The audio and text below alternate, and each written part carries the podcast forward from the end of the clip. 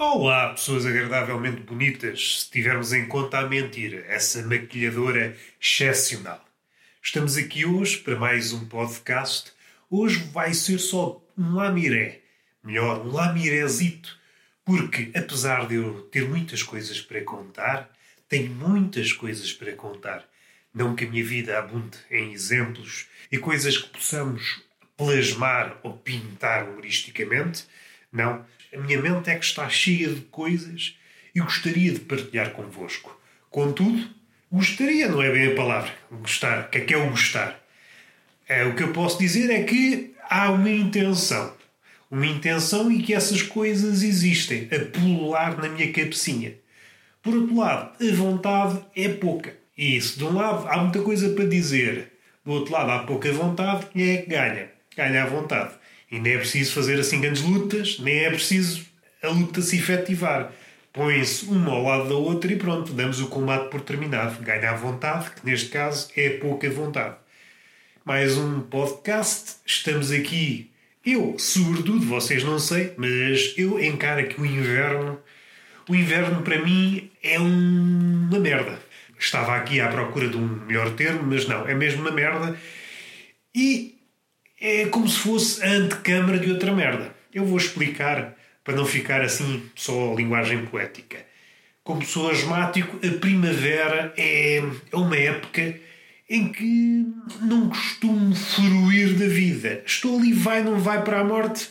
É os pólenes e essas tretas. E mais a mais, nestes últimos anos, a Greta tem falado, isto com as alterações climáticas, as temperaturas nunca são certas.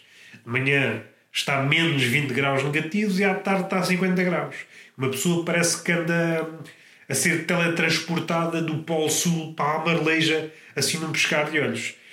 E não sei como é que acontece com as outras pessoas, mas agora comigo, que tenho uma saúde enfermiça, estou muito vulnerável, estou muito vulnerável à doença.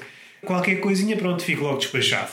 Estou constantemente eh, constipado, estou sempre com o nariz entupido, bem tento dar linguadões nas laranjas, mas a coisa parece não resultar, parece-me assim que uma pessoa consome vitamina C, é isso que as laranjas têm, ouvi dizer, mas nem isso, nem isso resulta. Temos que nos aguentar à boboca. O inverno já é mau, é uma antecâmara, ok, é mau, mas para me preparar para o que aí vem. A primavera, essa sim, é que é má. No fim das contas, para o osmático, pelo menos para a minha pessoa, o outono é é mauzinho, o inverno é mau e a primavera é, é um desastre. No fundo, no fundo, se correr bem, se correr bem, o verão é a única estação do ano onde eu estou mais ou menos impecável. Por vezes estou apenas a recuperar das últimas três estações.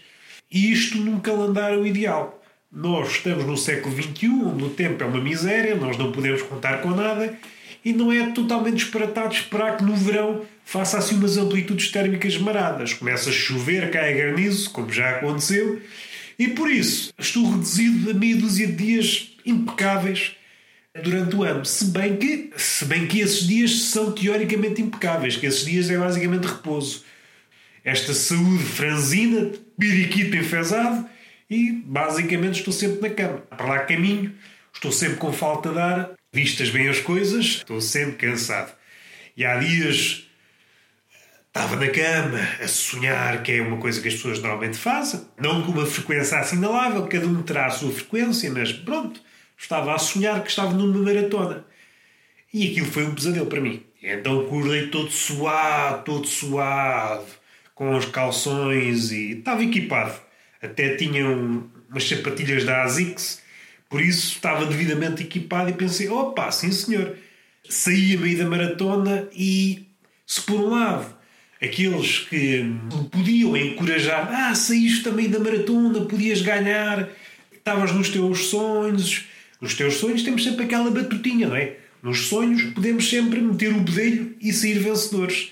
Mas eu também tenho que ver os meus limites. Mesmo nos sonhos, um asmático nunca poderia ganhar a maratona. Mais a mais uma pessoa como eu. Branquinha. Branquinha falta-lhe vitamina D para chegar em primeiro. E, e melanina.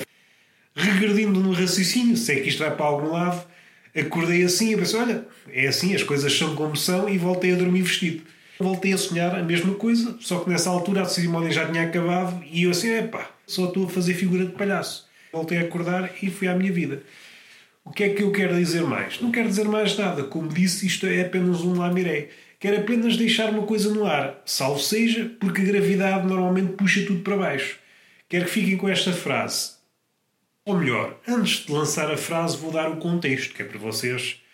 Imaginem, são oriundos de, um, de uma província espanhola, ou melhor, um sítio qualquer, num país qualquer uh, no qual se fala uma língua espanhola. Vocês são um homem casado e a vossa mulher faz o jantar e depois o convidado, ao começar a comer o pitel, sai-se com esta frase: A tua mulher é uma grande pega. E vamos refletir.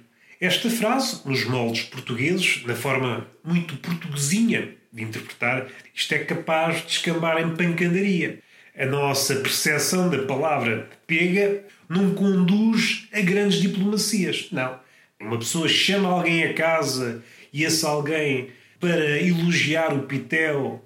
Diz, ah, a tua mulher é grande pega. Oh, amiga, então o que é que se passa aqui? Leva já aqui um enxerto de porrada. O que é que acontece? A língua espanhola, em alguns países, a interpretação que eles fazem é exatamente aquela que nós fazemos. A pega, a pega é uma mulher licenciosa. Uma prostituta, por exemplo. Uma rameira. Uma quenga. Vários sinónimos para a palavra que está muito bem guarnecida. A esfera de sinónimos é muito agradável. É daqueles termos que está bem guarnecido. Qualquer um dos sinónimos é apetecível. Esta frase, a tua mulher é uma grande pega, quer dizer uma coisa totalmente diferente. Com um tom de veras elogioso. Pega quer dizer, em alguns países onde se fala espanhol, anfitriã. E então isto é um bom elogio. Mais que isso, mais que isso. Pega, nesses países, é a palavra mais formal para dizer anfitriã. A pessoa atingiu os píncaros da formalidade ao dizer: é pá, tua mulher é uma ganda pega. Está a ser formal até dizer chega. E isso faz com que eu olhe o mundo de outra forma.